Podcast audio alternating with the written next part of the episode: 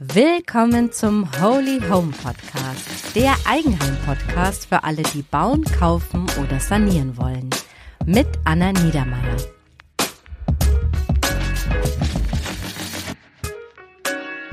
Hallo und herzlich willkommen zum Holy Home Podcast.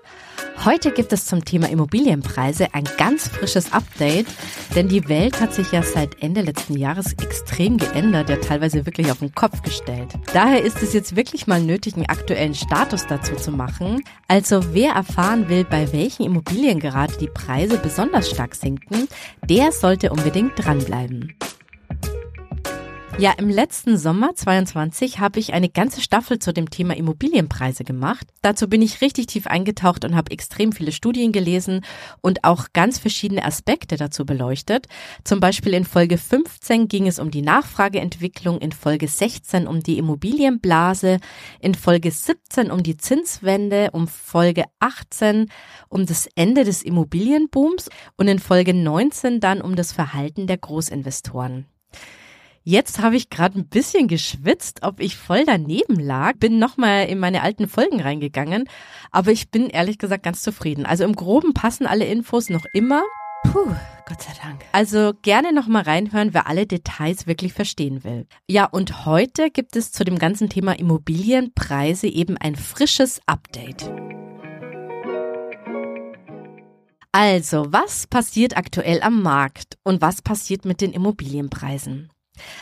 Aktuell finden am Markt so gut wie kaum noch Verkäufe statt. Experten sprechen hier von einem Stillstand des Marktes. Alles sind so in einer gewissen Warteposition aufgrund der hohen Unsicherheit.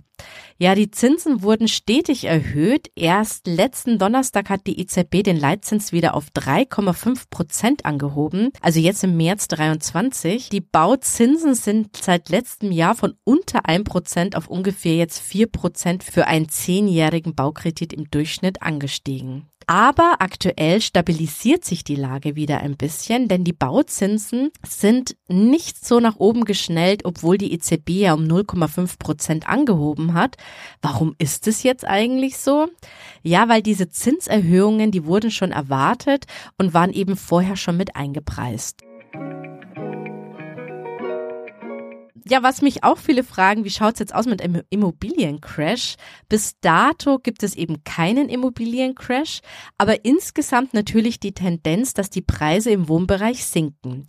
Je nachdem, welche Studie man nimmt, zwischen so zwei bis fünf Prozent. Wenn man aber die extremen Preissteigerungen der Jahre davor anschaut, ist es jetzt nicht so viel.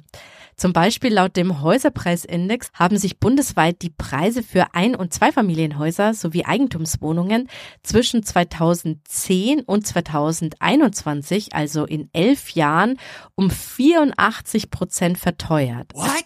Also das ist Wahnsinn. Wenn es da mal so fünf Prozent runtergeht, dann spricht man da eher von einer Korrektur. Daher kann man jetzt aktuell überhaupt nicht von einem Crash reden. Ja, am heftigsten ist die aktuelle Lage für alle, die gerade bauen. Denn die Unsicherheit ist wirklich extrem groß. Wie wir alle wissen, sind die Baukosten ja auch extrem gestiegen. Laut dem Baupreisindex von der BKI sind die Preise in den letzten zehn Jahren um 40 Prozent gestiegen. Aber allein in den letzten Jahren waren es plus 30 Prozent. Also da ist viele, viele Jahre eben nur was im Prozentbereich passiert und dann bang 30 Prozent draufgehauen. Und wer jetzt gerade mitten im Bauen ist und da kommt einfach ein Preisaufschlag von 30 Prozent, das ist natürlich Wahnsinn. Ja, und aus diesem Grund steht der Neubau gerade auch so gut wie still. Unter diesen Bedingungen kann nämlich niemand mehr planen und kalkulieren und sogar Profis wie der Immobilienriese Vonovia stoppte im Januar jetzt alle vorhergesehenen Neubauprojekte für dieses Jahr 2023. Also die bauen einfach gar nicht mehr. What? Ja, und auch alle anderen Bauträger sind enorm unter Druck. Hier kann es zu vielen Insolvenzen kommen oder dass eben versprochene Festpreise gar nicht eingehalten werden können. Wer jetzt von euch schon einen Vertrag mit einem Bauträger unterschrieben hat und eine Anzahlung geleistet hat, ja, dann sind wahrscheinlich einige dann von euch dann auch unsicher, ob der Bauträger die Krise auch wirklich durchhält. Ich verlinke euch in den Shownotes einen Artikel von einer Anwältin, die erklärt, durch welche Anzeichen man erkennt, dass der Bauträger gerade in Not ist und was ihr dann tun könnt. Aber auch private Bauherren, die selber bauen, die trifft es natürlich auch hart. Also alle, die ohne Bauträger bauen oder eben kernsanieren, weil die können auch ihre Kosten überhaupt nicht mehr planen. Es gibt hier leider echt schreckliche Einzelschicksale. Familien, denen mitten im Bau das Geld ausgeht und das Haus gar nicht bezugsfertig kriegen oder auf eine halbfertige Baustelle ziehen. Puh, das ist jetzt erstmal die aktuelle Lage. Was sagst denn du dazu, Mr. Fox? Ganz ehrlich, für manche, die gerade bauen, ist die Situation echt furchtbar. Ja, das finde ich auch. Bei uns selber ist es ja auch ein bisschen so, dass wir jetzt beim Innenausbau noch nicht ganz fertig sind, obwohl wir jetzt schon seit über einem Jahr hier im Haus wohnen. Aber es gibt eben noch so Schreinerarbeiten, wie zum Beispiel unsere alte Treppe, die machen wir jetzt einfach peu à peu fertig. Ja, und für viele von euch, die jetzt in so einer Warteposition sind, die haben sicherlich diese Fragen im Kopf. Gibt es jetzt bald dann vielleicht doch noch einen Crash? Brechen die Preise noch mehr ein? Ja, wie entwickeln sich jetzt die Zinsen weiter? Und gibt es vielleicht Schnäppchen, irgendwelche Immobilien, wo man jetzt besonders drauf achten soll?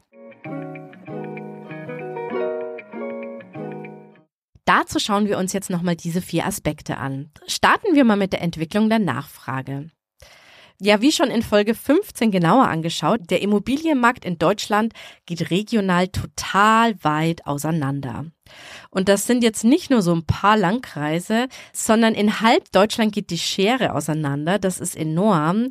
Hier habe ich euch damals die Studie von Postbank Wohnatlas 2022 vorgestellt. Und dort sieht man, dass in über 50 Prozent aller deutschen Landkreise und Städte der Preisboom schon vor der Zinswende ein Ende hatte. Denn auf der Landkarte sind viele rote Regionen und die Landkarte ist sehr, sehr rot und überall dort sinkt der Wert jährlich. Das sind so Städte wie Bayreuth, Dortmund, Göttingen. Ja, und jetzt bezog sich die Studie schon auf die Daten von 2021 und da waren die Zinsen ja noch niedrig. Also zusammengefasst nochmal, schon vor der Zinswende war klar, dass in der Hälfte Deutschlands die Preise in den nächsten Jahren fallen werden, da nämlich dort Abzug herrscht und die jungen Leute in die Metropolen drängen. Klar, die Studie ist nicht brandaktuell, trotzdem dieser strukturelle Trend ist etwas Langfristiges, also die Nachfrage für Immobilien in einer strukturschwachen Region wird eben dauerhaft sinken. Dessen müsst ihr euch einfach bewusst sein. Ja, und weil so viele Menschen vom Land in die Stadt gezogen sind, sind dort eben die Preise ins Unermessliche gestiegen. Ja, da stellt sich natürlich jetzt zweitens die Frage, kommt jetzt dann bald dieser Immobiliencrash, von dem alle reden? Für einen Crash braucht man erstmal eine Blase. Und ja, die haben wir in Deutschland. Zwar regional nur in ein paar Städten, München und Frankfurt gehören definitiv dazu. Kann sich jetzt bei uns so ein Crash wiederholen wie 2007 in Amerika? Denn damals war der Grund des Immobiliencrash auch große Zinserhöhungen. Ja, also im Prinzip eigentlich schon wie die aktuelle Situation. Aber in Amerika waren eben damals auch drei Dinge anders. Erstens, es gab keine Eigenkapitalquoten. Das heißt, es konnte sich einfach jeder ein Haus kaufen. Man musste kein Eigenkapital mitbringen. Zweitens, die Finanzierungen waren sehr knapp kalkuliert also was die Raten angeht. Und drittens, es gab keine Zinsbindung, gibt es immer noch nicht. Das heißt, von einem Monat auf den anderen haben sich bei vielen Menschen die Raten erhöht. Irgendwann konnten sich dann viele ihre Raten dann gar nicht mehr leisten und mussten ihr Haus dann eben verkaufen oder versteigern. Und weil das alles gleichzeitig war, gab es ein Überangebot an Häusern am Markt und die Immobilienpreise sind dann extrem gefallen. Ja, in Deutschland ist die Situation relativ unwahrscheinlich, weil die Banken viel genauer bei der Kreditvergabe prüfen müssen, ob ihr euch das Haus wirklich leisten könnt und dass ihr auch genügend Puffer habt. Zudem ändern sich für uns jetzt nicht monatlich irgendwelche Raten, weil ja die meisten von uns eine lange Zinsbindung vereinbart haben. Ein Crash und eine Welle von Zwangsversteigerungen ist daher aktuell eigentlich ziemlich unwahrscheinlich. Puh, Gott sei Dank. Denn der Zins genau vor zehn Jahren war bei drei Prozent. Wer also jetzt nachfinanzieren muss, kann mit einer hoher Wahrscheinlichkeit seine kommende Rate mit den vier Prozent noch gut stemmen, da nämlich die Finanzierungssumme ja viel, viel niedriger ist. Wer aktuell unter Druck ist, sind Familien, die Bauland haben und mitten im Neubau stecken und nicht mehr den Bau kalkulieren können. Da könnten einige versuchen, das zu verkaufen. Und da kann man vielleicht so das ein oder andere Schnäppchen machen. Aber das ist natürlich auch zu Lasten der Familie, die das Bauland verkauft. Und es ist eben auch nicht der breite Immobilienmarkt. Insofern belastet es wahrscheinlich nicht den kompletten Markt. Ja, aber anders könnte es aussehen, wenn die Zinsbindung bei denen ausläuft, die für unter ein Prozent finanziert haben. Ja, und die dann plötzlich eine Rate mit vier Prozent oder mehr zahlen müssen. Das wird erst so ungefähr 2029, 2030 zeigen, also erst in sechs bis sieben Jahren, weil da läuft dann die Zinsbindung von den Leuten aus, die mit ein oder unter ein Prozent finanziert haben und die zehn Jahre dann vorbei sind.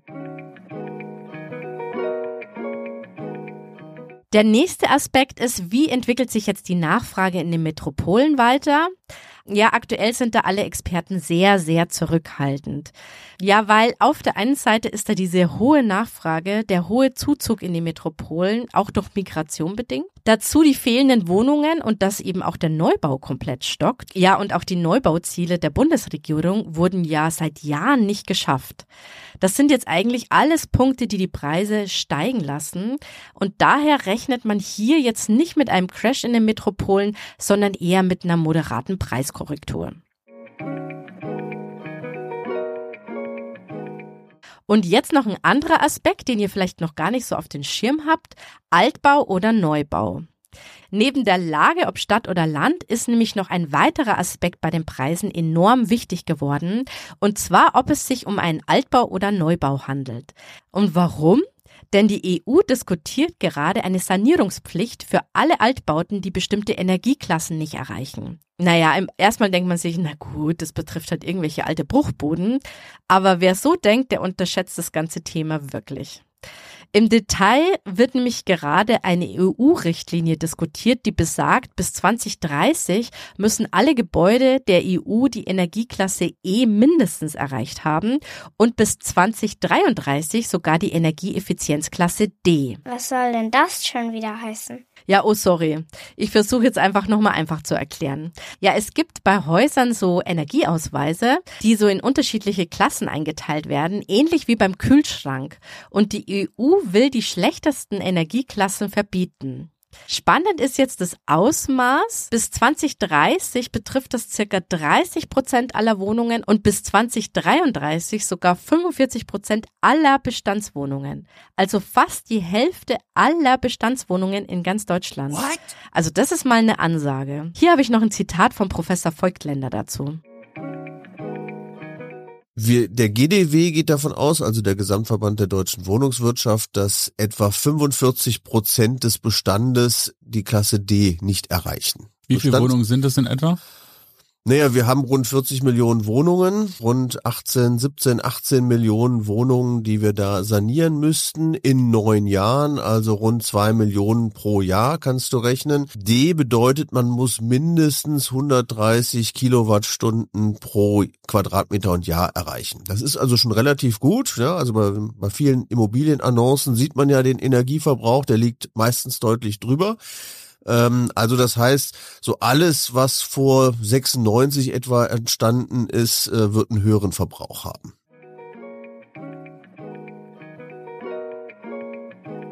Ja, und was bedeutet das jetzt für euch? Ihr müsst diese energetische Sanierung schon mal mit einkalkulieren, indem nämlich da Kosten on top dazukommen. Ja, und wer schon mal energetisch saniert hat, der weiß, das summiert sich immens. Zudem solltet ihr die Preissteigerung einplanen, denn wenn immer alle was gleichzeitig wollen, ja, da wollen ja dann alle gleichzeitig energetisch sanieren, dann wird's immer teurer. Und dann kommt noch der Materialmangel und der Fachkräftemangel etc. alles dazu. Also das wird spannend. Was bedeutet es jetzt für die Immobilienpreise? Ihr müsst diese anstehenden Sanierungskosten mit einpreisen. Oh ja, und der Markt hat da bereits schon angefangen. Sanierungsbedürftige Immobilien erleben gerade schon die ersten großen Preissenkungen.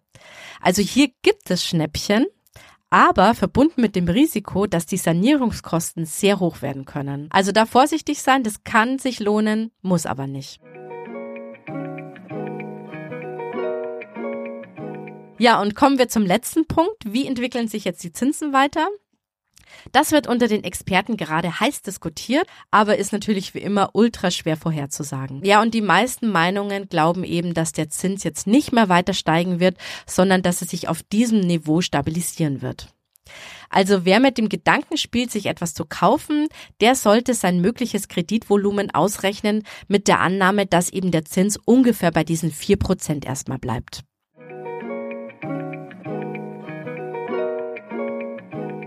Hui, das waren jetzt mal wieder jede Menge Infos. Ich fasse jetzt noch mal kurz alles in ein kleines Fazit zusammen. Das Fazit der Woche. Also es wird nicht erwartet, dass die Bauzinsen nochmal extrem steigen. Man rechnet eher mit so einer Stagnation ungefähr bei diesen vier Prozent. Die Preise sinken insgesamt schon etwas, aber verglichen mit den Steigerungen der letzten Jahre können wir jetzt definitiv nicht von einem Crash sprechen, sondern eher von einer Korrektur.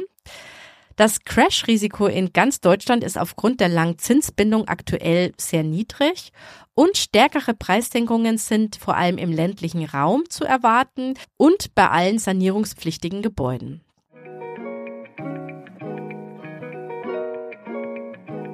Und die meisten haben aktuell die Frage, oh je, was soll ich denn jetzt eigentlich nur machen?